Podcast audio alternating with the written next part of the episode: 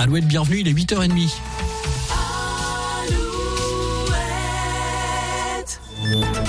Alouette, les infos.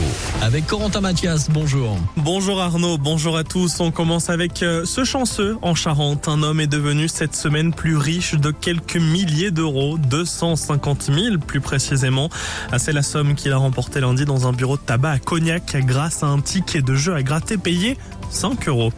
Une femme de 20 ans, sœur d'un adolescent soupçonné d'avoir projeté avec quatre autres mineurs d'attaquer l'ambassade israélienne en Belgique, a été mise en examen hier à Paris. Elle a été interpellée en début de semaine en Indre-et-Loire. C'est la cinquième personne mise en examen dans cette affaire.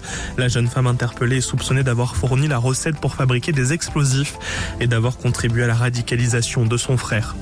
En Ille-et-Vilaine, une marche blanche ce samedi en hommage à Anthony. Anthony, c'est ce jeune homme de 30 ans décédé le week-end dernier à l'ouest de Rennes, à Saint-Urial.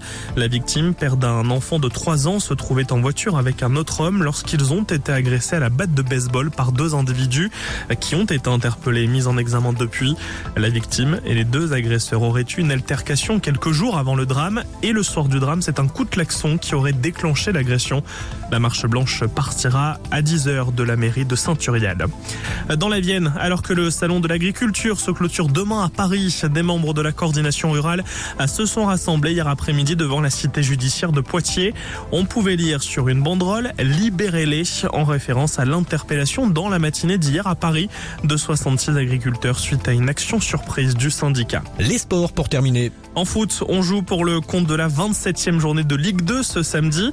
Concarneau et Bordeaux en extérieur, la Vallée Guingamp sur leur terrain.